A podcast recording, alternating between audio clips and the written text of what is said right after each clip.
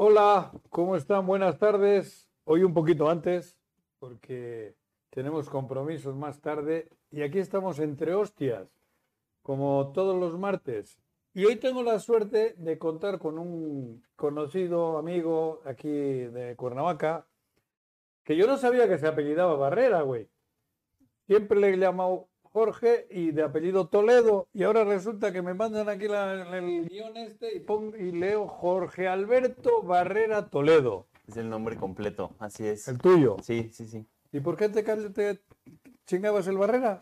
No, pues igual el, el Alberto, ¿no? O sea, como que del... Ah, bueno, Jorge Alberto. Así es. Sí, era pues más, no sé, común. ¿Más para- poético que? No, en, en realidad compañeras y compañeros desde la secundaria se referían a mí como Toledo, porque me pasaba que en la secundaria, en el salón donde estábamos, había cinco Jorges y tres Barreras. Ah, Entonces, y eh, te las brincabas. me decían Toledo, sí, Ajá. para diferenciar entre los Barreras y los Jorges. ¿O era porque en casa mandaba mamá? También, también. ¿Ah, sí? Sí, sí. ¿Matriarcal el pelo? o qué? Matriarcado. No me diga, ¿sí? sí. Totalmente. Pero la razón principal es esa, que había una cantidad de Jorges y de barreras en el salón que, pues, Entonces, para simplificar, ah, para distinguir. Toledo. Sí, sí, sí, Toledo. Y de ahí me quedé con el Jorge Toledo. Incluso fue tema en la campaña, ¿no? Que me decían de que... yo hasta hoy no sabía que te apellidabas Barrera. Sí, sí, sí. Mi primer apellido, mi apellido Mira, a mí es me Barrera. el diputado Barrera, diría, ¿quién será ese güey? Pues si no, ¿no? Sí, sí, y sí. es Toledo, Así cabrón. es. Bueno, vamos a brindar. no, pues, Tú con agüita, No, aquí un vinito, cabrón. Estoy disimulando que es coca, no es vino, pero bueno, pared de vino, güey. Espera. Ay, güey. Aquí me han puesto una serie de cosas que te... Bueno, para empezar, naciste el 8 de julio de 1985. Así es, soy modelo 85. 36 años tienes Sí. y me dicen que creciste en un matriarcado. ¿por así qué? es. ¿Qué, Bueno. qué- qué- qué- qué diferencia hay entre el matriarcado y el patriarcado en, en- en una casa? ¿Por qué tu, tu casa fue matriarcal? Bueno, porque eh, para empezar, mi mamá se separó de mis papás. Ah. Mis papás fueron separados desde que yo tenía por ahí de cinco años. ¿Ah, sí? Eh, crecimos bajo la figura de una autoridad femenina en la Ajá, casa. Mi mamá se hizo cargo. Además de que también eh, mi abuela, con quienes he vivido por muchos años, también tenían ahí un carácter y una autoridad muy rigurosa al interior, era con quien pues, se tomaban las decisiones y se tenía que tocar base antes de decidir cualquier cosa y creo que desde ahí empezamos a perfilar ese, ese matriarcado del que ahora se habla. ¿no? ¿Tres hermanos? Tengo dos hermanos, una hermana de 33 años, un hermano de 25, soy el mayor de los tres y bueno, este, ¿Solteros los tres? eh, no, mi hermana ya... Puta, este, casualmente, tu hermana es la casada. cabrón. sí, sí, sí, sí, no, bueno, es que de repente ahí... eh, Me gustaría tener un cuñado un diputado, güey, pero ya está jodido el pedo. Sí, sí, ¿Está sí. casada tu hermana? Así es. ¿Y Bueno, tienes nieto- eh, eh, sobrinos? Tengo una sobrina, ¿Ah, sí, sí? así es, una ¿Y los dos hermanos solteros? Sí, sí, sí. ¿Tú y tu hermano el mi menor? hermano, ¿Qué hacen ellos? ¿A qué Pues se dedican? ella es contadora, ella ha ejercido su carrera, eh, pues desde que egresó ha estado en despachos, ha estado trabajando en algunos eh, espacios de administración pública. Mi hermano terminando de eh, sus estudios, terminando de definir qué va a ser, es joven, 25 años está. ¿Y dónde está en la. UEM o dónde? No, en escuela privada Ah. terminó, sí, así es. en Porque tú anda. estudiaste en la UEM, Yo ¿no? estudié en la UAM, así es. Arquitectura. Dos veces arquitectura, la licenciatura y la maestría en estudios regionales recientemente. ¿Y por qué arquitecto? Bueno, resulta que desde muy joven me llamó mucho la atención el tema de esta pulcritud, esta precisión de las figuras que se hacían en la secundaria. eh, opté por el taller de dibujo técnico Ah, sí. y desde ahí me llamó mucho la atención ese tema de pues, esa limpieza, esa precisión. Se me hacía como un tema de muchísimo orden y me han gustado siempre los retos. De todos los talleres, a mí se me hacía como el más complicado el de dibujo técnico y desde ahí me fui metiendo con este tema de las figuras geométricas, la precisión, la simetría y encontré que una de las carreras que podía darme eso era arquitectura. Eres justamente. demasiado serio, ¿no, cabrón? ¿Crees? Nunca, no, aflojas nunca, no te sueltas nunca. No, en serio, güey. Sí, Siempre crees. te veo serio, güey. Bueno, eh, Algunas veces que hemos comido, cabrón, ahí vas muy, ¿no? Sí, Es bueno, tu- es parte de mi personalidad. Creo. ¿verdad? Sí, pero en general creo que eso no rompe esa, esa seriedad que de No pronto... chupas ni madres, además. No, sí, claro que sí. Ah, ahora le- les me comentaba, dicho le no, no, le comentaba a producción que estamos ahorita en un tema ahí de que tuve un resfriado, tuve que este, administrarme cierto medicamento Ajá. y pues bueno, hay que cuidar mejor. Me dicen, no, no pasa nada y Claro, no, prefiero no averiguarlo. Ajá. Oye, ¿y te creciste en Temisco? Así es, parte de mi infancia. Estuve ¿Dónde? en Temisco, en la colonia Las Lomas del Carril. A Lomas del Carril. Sí, Vamos a Lomas del Carril. Sí, colonia popular. Ahí estudié la primaria, la secundaria ya la estudié acá en Cuernavaca, en la secundaria 4, en Chipitlán, donde tengo muchos amigos que además el gusto de en este proceso, en la campaña, de pronto fui reconectando con muchas y muchos que pues por supuesto siguen y ya han hecho su vida aquí en Cuernavaca. Y ha sido un gusto de repente recordar. Creo que una de las etapas más padres de mi vida la viví sin duda en la secundaria, porque además del tema estudiantil, eh, fue donde me involucré en temas de deportes, estu- estaba ahí jugando Deporte, básquetbol. ¿qué eres basquetbolista? Sí, sí, sí. Porque el fútbol es bastante tronco, me es bastante, ¿no? Hemos intentado después quitarnos de ese, pero no, Ujú. no lo he logrado, entonces nos hemos quedado con el básquet. Sí, Sí, me ¿no? encantaba, sí, sí. Y le vas a las chivas. Le voy a las chivas, sí. Estás en el repechaje, güey.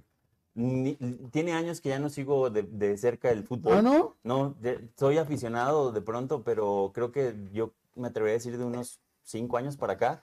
El mundial es lo que me llama la atención, pero ya seguir la liga, la verdad Nada. es que no. la, ni 4 Champions, la no. 4T y punto.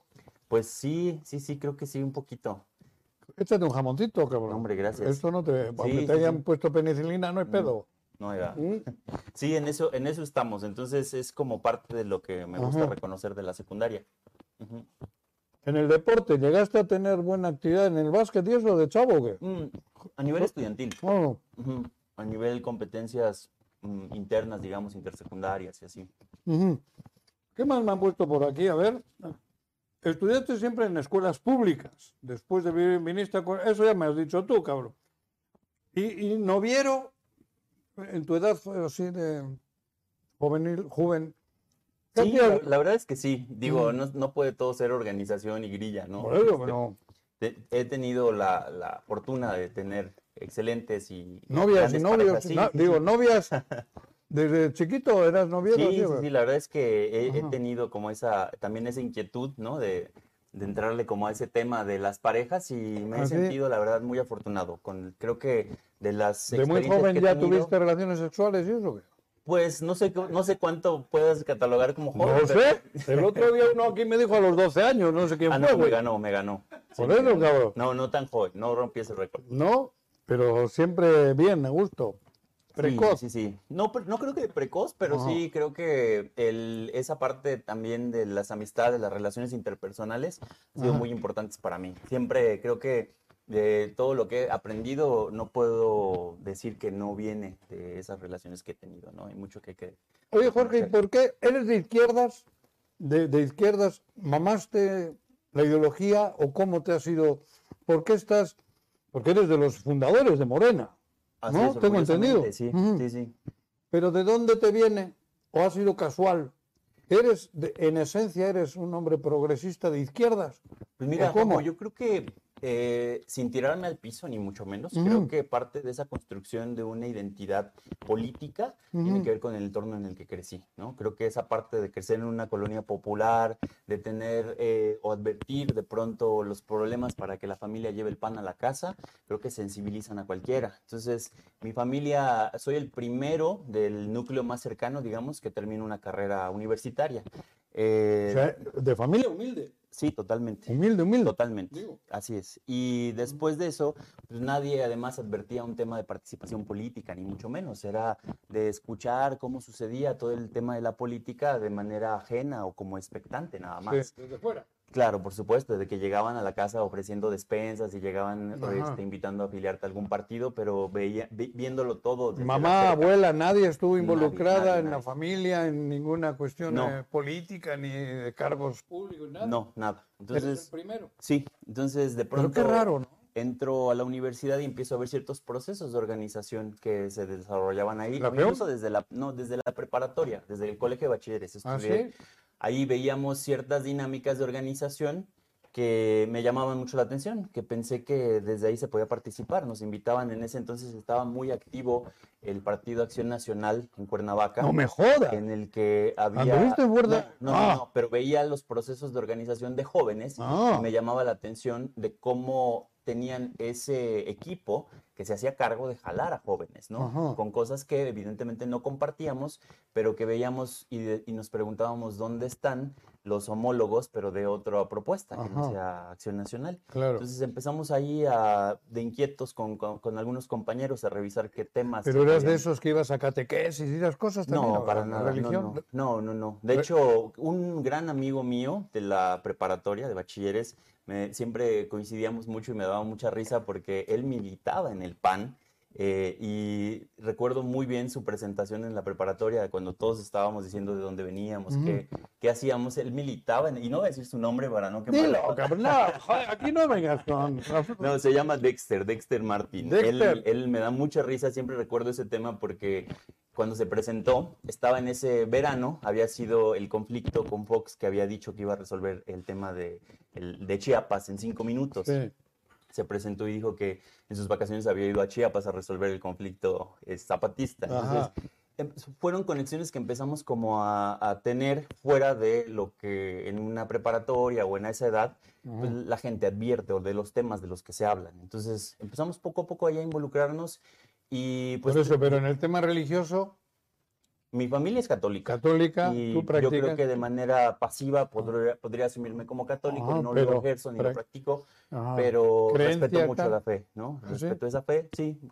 O sea, si tuviera que ¿Vives esa madre o, te vale madre? Mira, yo creo que sería más espiritual. Creo que justo en ese tema hemos buscado... Es que es distinto. Sí, totalmente. Espiritualidad que, que religión, ¿eh? Así es, sí, lo sé. Entonces hemos, hemos hablado de los temas y es algo que también ha sido parte de lo que nos, ah, creo que el núcleo más cercano de amigos de pronto nos mueve, ¿no? Esa parte de qué, qué, onda con eso, qué hay más allá de lo que de pronto la, la misma iglesia o la familia puede inculcar. Bueno, pues creo que me están diciendo que tenemos que ir a un corte. ¿No? Vamos a un corte, Toledo. no, Barrera, cabrón. Barrera, Toledo, ya me hago pelotas. Corte. Ya estamos de regreso en esto que le llaman entre hostias y está conmigo Jorge, Jorge Toledo. Jorge Barrera. Bueno, Barrera, Toledo. Jorge, volviendo al tema, yo no puedo entender que si no se mama la ideología, luego se pueda defenderla. Hoy estás involucrado en un proceso importante en el país, en, la, en la 4T. ¿Eres de Morena o tu guía espiritual es Andrés Manuel? ¿Qué es qué prevalece en tu o por qué? ¿O podrías estar en cualquier otro partido? ¿Por qué estás ahí? ¿No fuiste del PRD? No. ¿Nunca, fuiste, ¿Nunca has militado antes que...? ¿Por qué no? Creo que se ha conjugado mucho con, el, con los tiempos eh, en los que hemos estado organizando. Antes de Morena, yo estaba como representante estudiantil en la UAM, en la FEUM. ¿En la FEUM? Estuve como parte. Quién, ¿Quién estaba al frente? El presidente estuvo Fermín Esquivel. Ah, Fermín. Así es. Joder. Pero eso se pasó al PAN. Él no sé dónde terminó. Lo último que supe estaba en el PRD. Ah, no, no, no, no. El otro fue anterior a él, era el panista.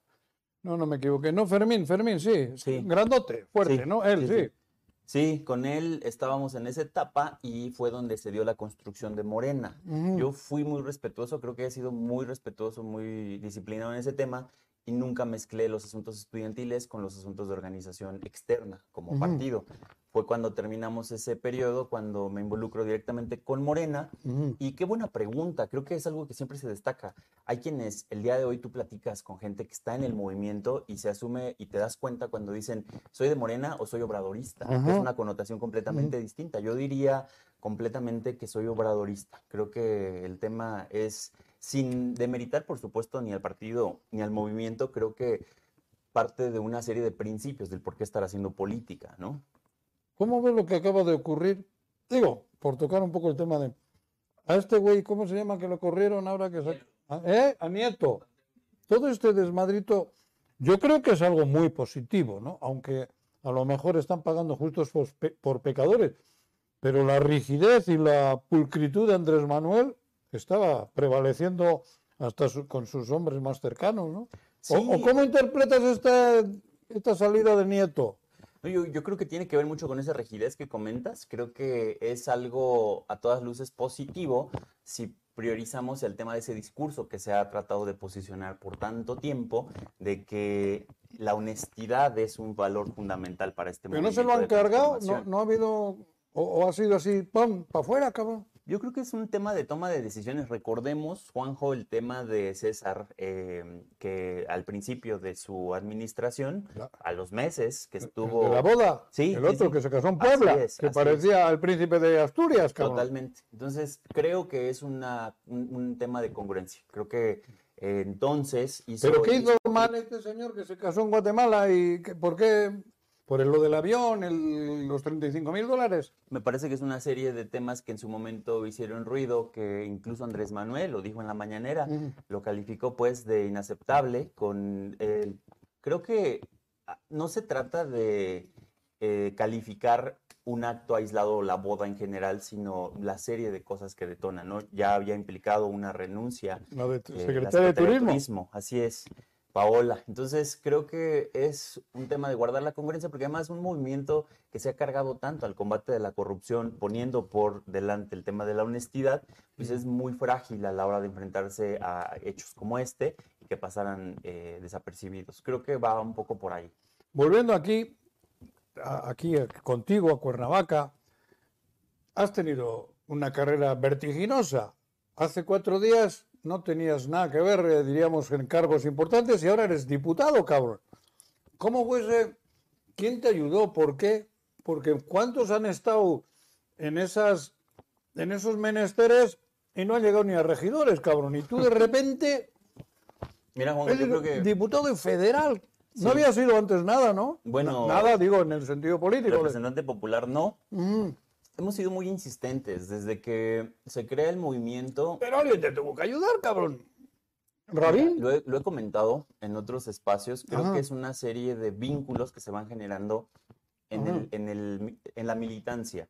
El núcleo principal del que he dado cuenta en, en cantidad de entrevistas, incluso en una de ellas estaba por ahí Pepe, justo tiene que ver con ese, esa construcción de un equipo a nivel nacional, generacional. Nosotros pertenecimos en algún momento a algo que no hizo ruido porque no lo manejamos como una marca ni como un grupo, pero nos autodenominábamos la generación de la esperanza dentro de Morena. Eh, en su momento, muchas, muchos... Es el profesor, este, ¿no? Este, ¿Cómo se llama? ¿Bejarano? No, no, no, pero ese es otra algo? Ah, bueno, todo, todo, el mundo quiere usar la palabra esperanza, pero ah, bueno, nosotros lo hacíamos porque quienes integrábamos ese núcleo, digamos, eh, teníamos una particularidad que estábamos al frente de los equipos, digamos, o las comisiones o instancias, eh, secretarías, por llamarla de alguna manera, de la juventud o de las juventudes de, eh, pues, prácticamente todos los estados del país. Entonces asumíamos ese rol justamente como en esa inquietud de generar espacios donde jóvenes puedan identificarse con el movimiento y sumarse y ha sido un tema que ha servido mucho para el movimiento de ese sector que está hasta la madre de la política, que no se reconoce con las propuestas, por muy morena que sea, por muy movimiento que sea, no termina de llegar a sentirse como paro o una conexión. Y hemos sido muy insistentes con eso y creo que ha sido un, gran, eh, no quiero llamarlo capital político, pero sí ha sido un gran em, espacio de organización que es atractivo. Pero ganas el distrito 1 ¿no? Federal, que es Cuernavaca. No eras una persona. ¿Habías hecho mucha chamba en Cuernavaca o, la marca te lleva? ¿La marca morena o, o cómo triunfa? No, totalmente. La marca morena electoralmente es la marca más rentable y creo que se ha visto en muchos casos, aunque también podemos tener casos y ejemplos en los que nos damos cuenta que no es lo único. ha habido candidatos y candidatas de Morena que con todo y el nombre y el color han perdido. por eso. Yo digo que es una mezcla de esas circunstancias. ¿No has tenido manchas nunca en tu proceso, en tu, vida? ¿No, has, no, tienes por ahí pedos de que corrupciones, cosas que te hayan no, podido sacar en la campaña. No, y, Eres, y, estoy, pulcro. estoy comprometido a no tenerlas. No creo que esa es la única manera en la que se puede hacer política. Yo creo que una vez que tienes. Nunca te chingaste una lana en el ayuntamiento ni nada donde. no, no. Digo, afortunadamente, afortunadamente, el área en la que estuvimos siempre ha sido muy noble. Estuvimos en cultura, en el Instituto de Cultura. Y creo que más allá de chingarnos alguna lana, lo que hicimos fue poner eh, a trabajar toda nuestra imaginación y creatividad para sacar eventos, aún en condiciones donde había cero presupuesto para generar. Recuerdo que nos trajiste una vez a la que es las la, la del partido, eh, Citlali, ¿no? Así es. Es sí. amiga, amiga tuya, ¿no? Es amiga nuestra Ah, y tiene grupo. que ver con este grupo que te Ajá. decía de jóvenes a lo largo y ancho del país que poco a poco han ido tomando responsabilidades importantes en el partido. Sí, eso, por supuesto, ha tenido un peso importante porque es esa generación que está empujando, yo lo he dicho en otros espacios también, no creo en el relevo generacional por un tema nada más de edad, Ajá. sino de responsabilidades que se asumen y creo que en este momento estamos en esa coyuntura. Puedo decirte que además en la Cámara me acompañan compañeras jóvenes, compañeros muy jóvenes también. Diputadas Es diputados. que se, que se está sacando ¿no? adelante. Nuestra compañera Andrea Chávez tiene 24 años, es diputada de Ciudad Juárez, Chihuahua, y es uno de los perfiles que dentro de la 4T figuran y destacan muchísimo. Entonces estamos como en ese tema de eh, asumir esos espacios y por supuesto las- los vínculos que se pueden tener, amistades, no son el único peso, pero claro que abren eh, una brecha en la que no es lo mismo llegar a militar o tener una responsabilidad de una diputación solo que acompañado de estos cuadros. ¿Cómo se llama el presidente del partido? Mario Delgado. Mario. Así es. Yo a ese sí le veo un objeto, un ovni. ¿No? Es, parece un ovni dentro de lo que Morena puede ser, ¿no? ¿No es una cosa rara? Puede- puede- no, es- no enti- no entiendo muy bien la analogía, pero A mí no se me hace. A ella sí, a. Citlali, la veo una mujer, digo, dentro del esquema de lo que puede ser la 4D, pero es otro güey, ahí lo veo como que es un Claro. satélite, un, un junior dentro de todo esto, ¿no? Sí, es que también creo que el movimiento, el movimi- Morena y el movimiento en general, para poder transitar en un esquema global, o sea, México no está aislado del resto del mundo y el aparato político que lo hace funcionar tampoco puede radicalizarse a un grado en el que no encaje en ese esquema global. Creo que Morena Ujú. el día de hoy, con esa, atendiendo un poco esa analogía que haces, creo que logra ese equilibrio con un perfil como Mario Delgado al frente, al mismo tiempo de un contrapeso o, un, o un- una par como lo es Itlali, ¿no? ¿Qué- Creo que qué- se, que se ¿Qué complementa. de pasó con. Muñoz Ledo?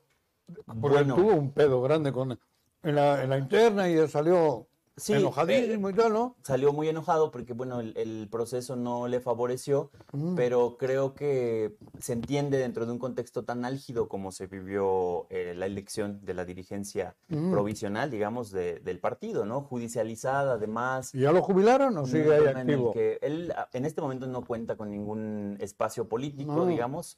Por supuesto, su representación, su poder, digamos, de convocatoria y esa, eh, pues, ese, ese historial, ¿no? Este, me parece que es un, un referente moral y, y sin duda tendrá más que, que dar y que- de qué hablar, ¿no? Y viniendo al Estado, aquí a Morelos, estamos viviendo una situación complicadísima, ¿no? Violencia. Creo que el, el gobierno anda, como todo el mundo sabe. ¿Qué vislumbras tú para Morelos? ¿Qué, qué podemos? Porque eres diputado, pero eres diputado federal para Morelos y Así por es. Morelos. Sí, sí. Pero ¿qué, qué podemos hacer para balaceras, muertes, lo otro? Parece que desde, desde el- la 4T no se le está brindando o no se le está poniendo mucha atención a lo- al- o es general en el país o porque el sábado una no sé cuántos muertos, por Sí, ejemplo, sí, ¿no? No, creo que es una pregunta muy pertinente. Juanjo, lo he dicho también antes. A mí me parece que la 4T no ha terminado de llegar a Morelos. A mí me parece que la 4T no llegó en el 2018 a Morelos como llegó a otros estados.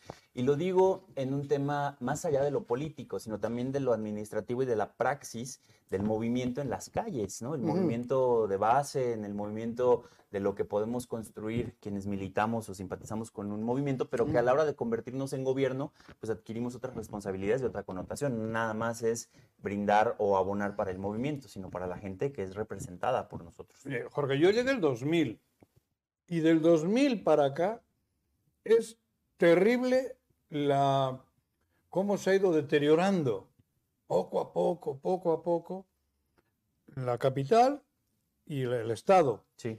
No tocamos fondo. ¿Por qué? No sé, no entiendo. Viajas a Yucatán, el yucateco defiende la tierra. Querétaro, los queretanos, los poblanos, cabrón, son duros. De- ¿qué- qué- Morelos, teniendo Zapata, teniendo infinidad de, bueno, hasta las, las grandes batallas de, de- de la época, ¿por qué Morelos está tan jodido? Bueno, mira, yo, ¿Por qué no hay ese espíritu? yo creo que sí lo hay, pero no está organizado, Juanjo. Yo, yo soy muy insistente con eso y creo que te cuento muy, muy brevemente algo que lo, lo sé de cierto y lo, y, lo, y lo he comparado Los gobiernan con todos, el tema. Son foráneos todos. Sí, sí, sí. Y es, y es, el punto al que he llegado, ¿no? Durante la campaña nosotros dijimos, pues no se trata, en, redes nos, nos eh, buscaron golpear mucho, nos dijeron que era una candidatura que llegaba para perder, que había otros acuerdos eh, de por medio, que no, en, en, cantidad de cosas. Y nosotros dijimos, bueno, está la candidatura, tenemos una misión de ganar este proceso contra todo pronóstico y con las condiciones que sabemos que llegamos a esa campaña.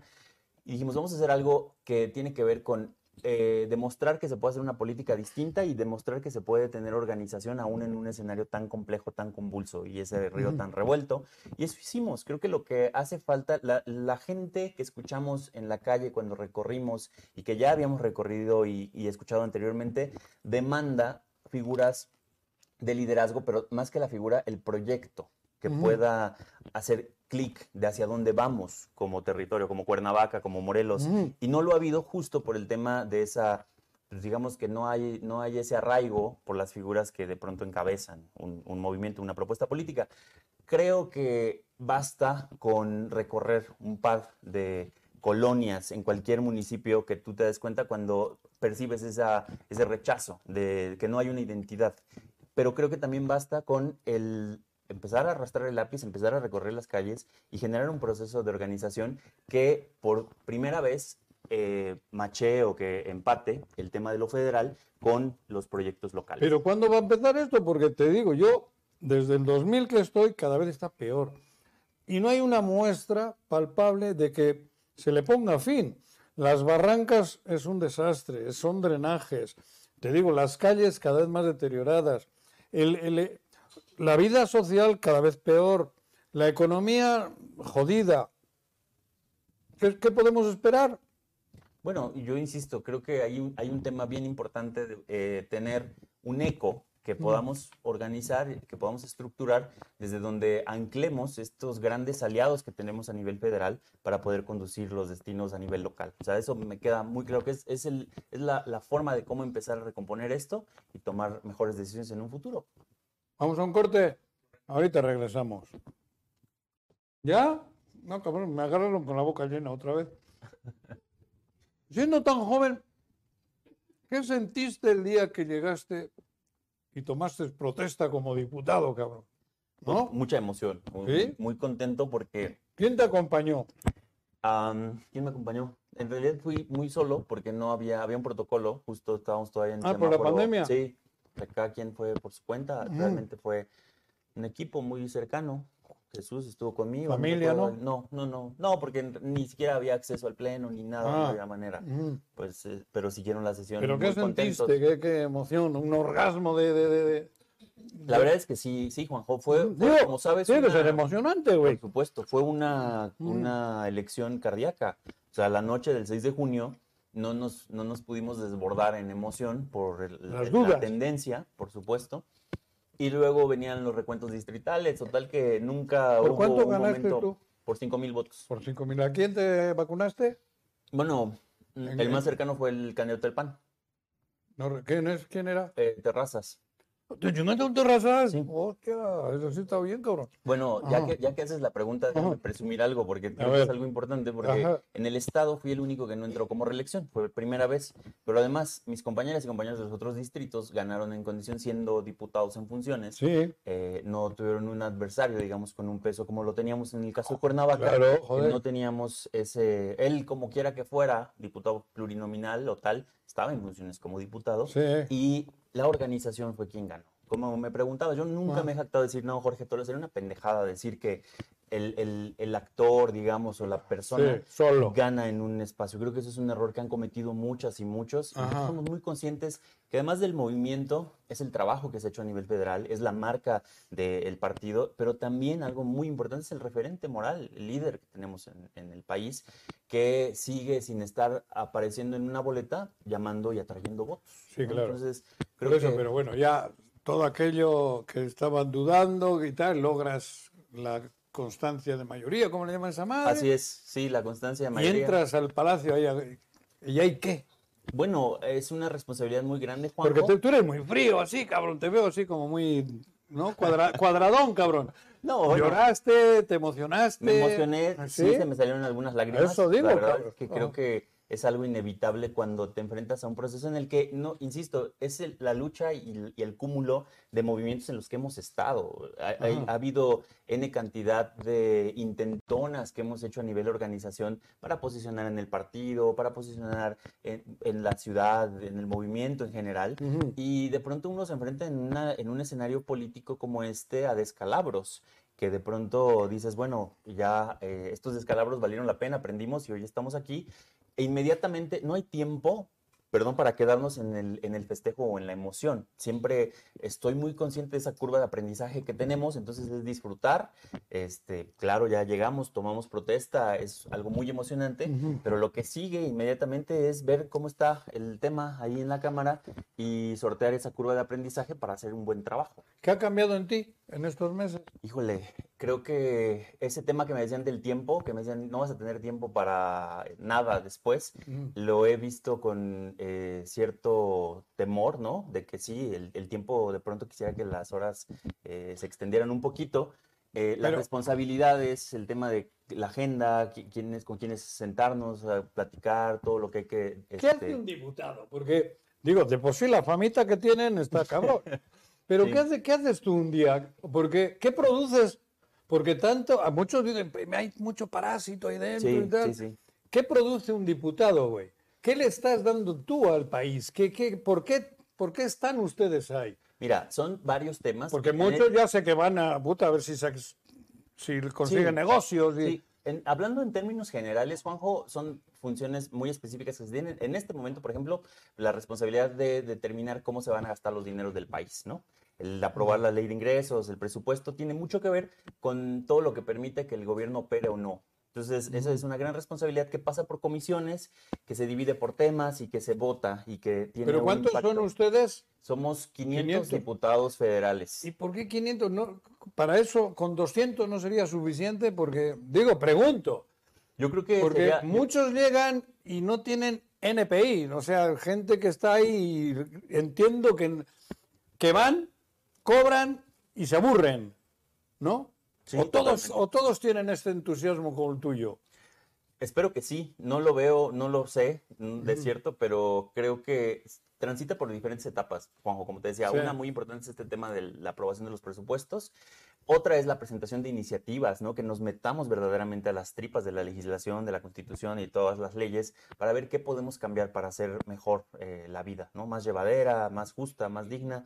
Y es ahí donde hay una producción, eh, bueno, hay productos legislativos que tienen ese impacto. Y el otro tema, pues, es el revisar que los dineros que se aprobaron en cada ejercicio o en cada periodo pues se estén usando justamente para lo que se determinó. Pero no es, no es lo que uno percibe de que hay dos, cuatro, cinco, seis líderes y los otros solo son borreguitos. De los 500 esos que estáis ahí dentro.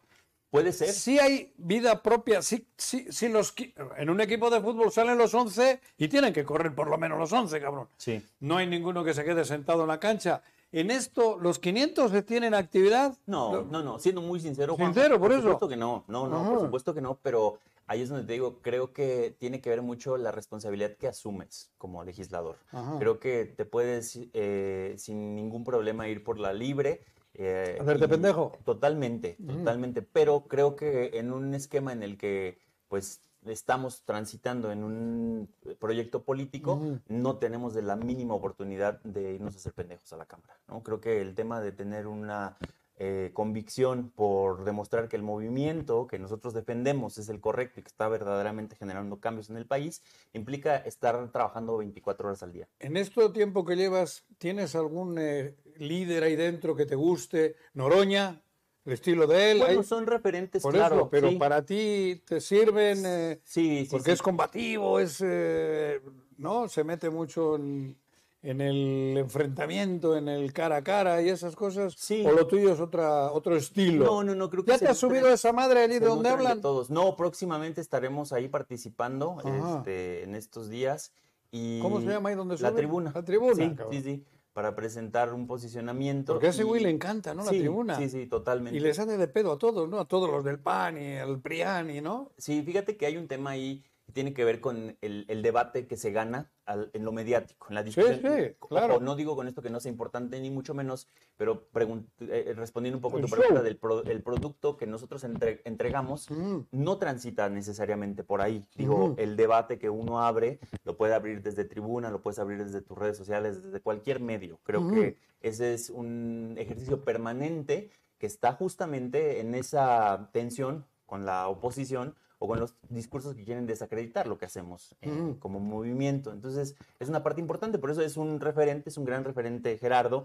Sin embargo, creo que hay N cantidad ¿Quién de más? perfiles que ¿Quién llaman mucho hay la atención. La compañía que te comentaba, Andrea Chávez, que es muy joven y La que chava tiene... de 24 que, años. Por supuesto, tiene, Ujú. tiene un carácter, tiene una claridad de ideas también muy importante. Ujú. Eh, La vicecoordinadora Leida Alavés, que está también ahí trabajando, que ya tiene Ujú. bastante experiencia legislativa también. Son perfiles, pues, que nutren esta diversidad y que nos acuerpan como grupo parlamentario y que van dando la cara ¿no? en, en los posicionamientos que tenemos. Otro compañero a destacar que me parece también Bien. importante es Omar García, eh, en, realidad Manuel Vázquez Arellano, el, uno de los sobrevivientes de Ayotzinapa, que Mm. entra en el movimiento como pluri, eh, representando esta región de Guerrero y el día de hoy pues, es mi compañero en la bancada. ¿Ah, sí? Entonces, es, es, una, es una serie pues de, de factores.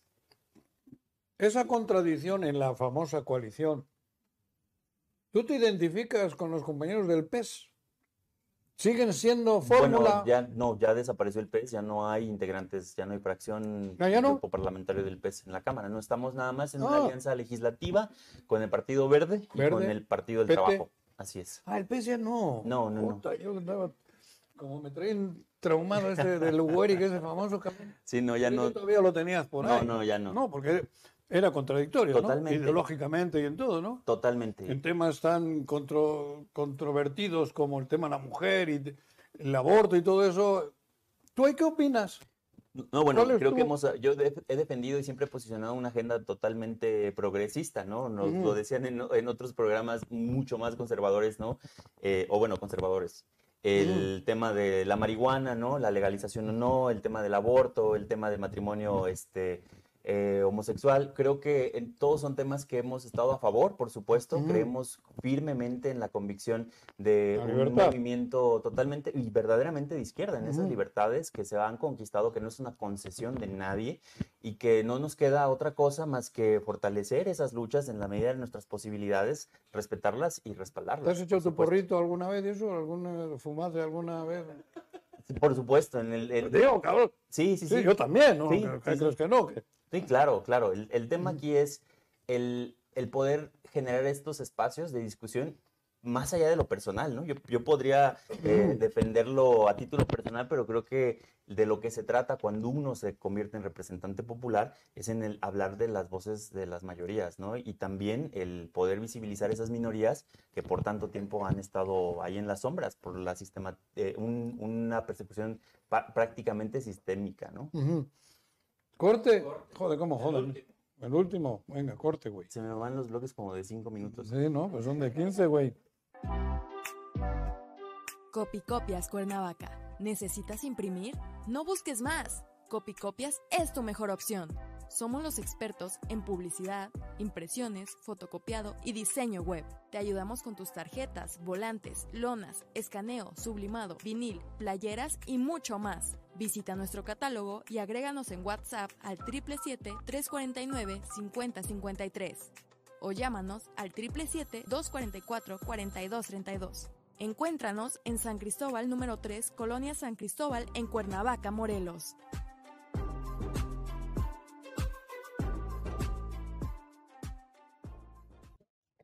Jorge, Juanjo. después de lo que hemos platicado, ¿qué esperas en tu vida?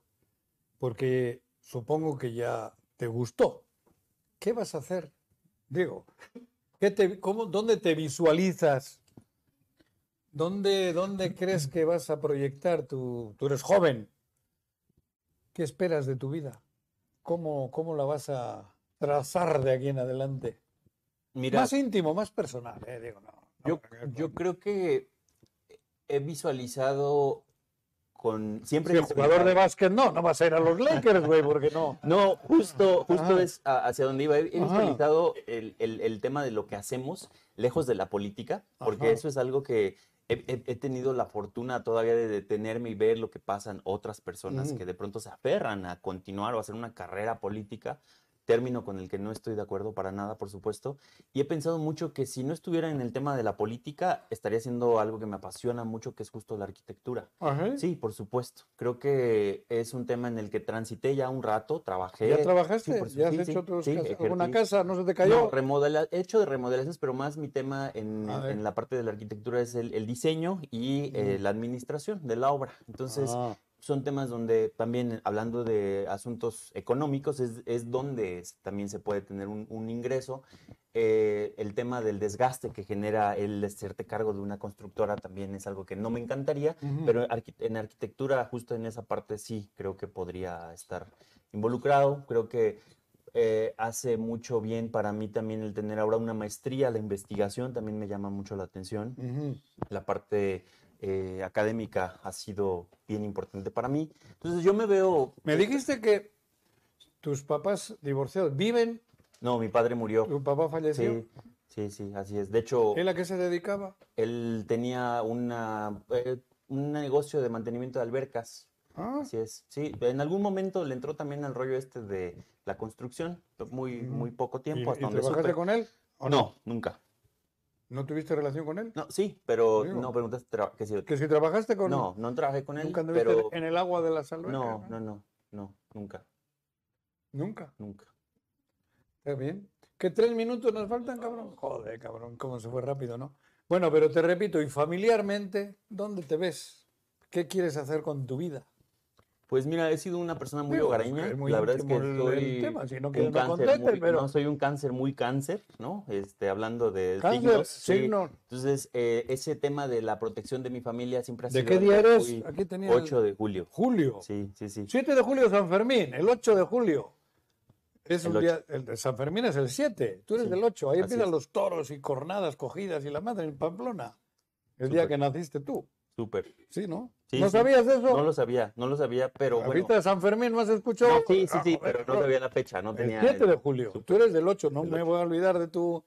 Entonces, que como Valoro cáncer- mucho el tema de la familia, creo que en este momento pues, la familia que tengo viva, mi madre, mis abuelos, mis hermanos, son mi núcleo. Eh, pienso que muchas de las cosas que hacemos las hacemos por la gente ¿Dónde que viven? está, es aquí en Cuernavaca. En Cuerna, ¿ya no es. Temisco? No, no, no, no, con, en Temisco crecí con mis abuelos. Ajá. Este, con mi familia hemos estado por acá y creo que ese tema para mí es bien importante. Creo que al, al final se resume todo y lo digo, hacemos o hago política justamente porque sé que las decisiones que tomamos como políticos impactan en la gente que queremos, que está cerca de nosotros, en un, en un tema pues de mucha justicia, ¿no? Entonces, todo lo que yo haga, yo espero que como político nunca hacer algo que decepcione a mi familia o hacer algo que de lo que se tengan que avergonzar. Creo que Ujú. eso es de lo que estimo como principios y valores. ¿Qué va a pasar con la cuestión energética? Porque eso es una... Vamos a aprobar la reforma. Se chingan a todo lo pasado ya. Lo vamos a aprobar. ¿Va a regresar la, la- la luz al pueblo? por- totalmente. Sí, es un compromiso que tenemos, lo vamos a hacer y ya estamos trabajando en eso,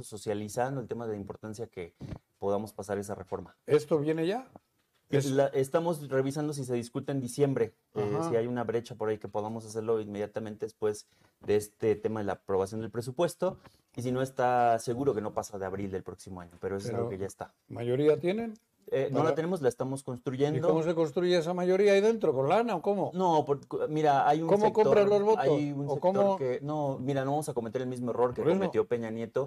Aquí hay un tema Joder, en el que hay y que, hay errores, que generar una conciencia y acercarnos a esos perfiles que claro que los hay todavía en los... En, ¿Puedes convencer a otros de otros partidos para que sí? Sí, hay, hay un momento, eh, Juanjo, coyuntural en este momento en el que el presidente ha ayudado mucho a que este debate se abra en otros espacios y que la gente y, los actores involucrados sepan que están tomando una decisión que va a ser eh, de cara a la nación y que van a tener que darle cuentas a la gente.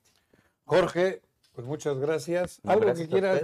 No, gracias por la invitación, Juanjo. Yo creo Ah. que sí, esto es bien complicado de pronto de generar ya una agenda en la que podamos estar cerca de la gente. Creo que el público que tú tienes es un gran público muy noble, que es muy activo siempre en redes. Y para nosotros es un gusto poder hablar y abrirnos un poquito más de esa parte personal, pero sin desligarlo de la responsabilidad que tenemos como actores políticos. Va. Muchas Pues gracias, entonces, señoras, señores, con esto y un bizcocho, hasta mañana a las 8. Nos retiramos. Gracias por eh, haber compartido con nosotros esta hora entre hostias. Y bueno, creo que al rato por acá tendremos fútbol. Jorge, Súper, un gusto. ¿Le vas a las Chivas? Le voy a las chivas, así es. están en la liguilla. Sin más. Adiós.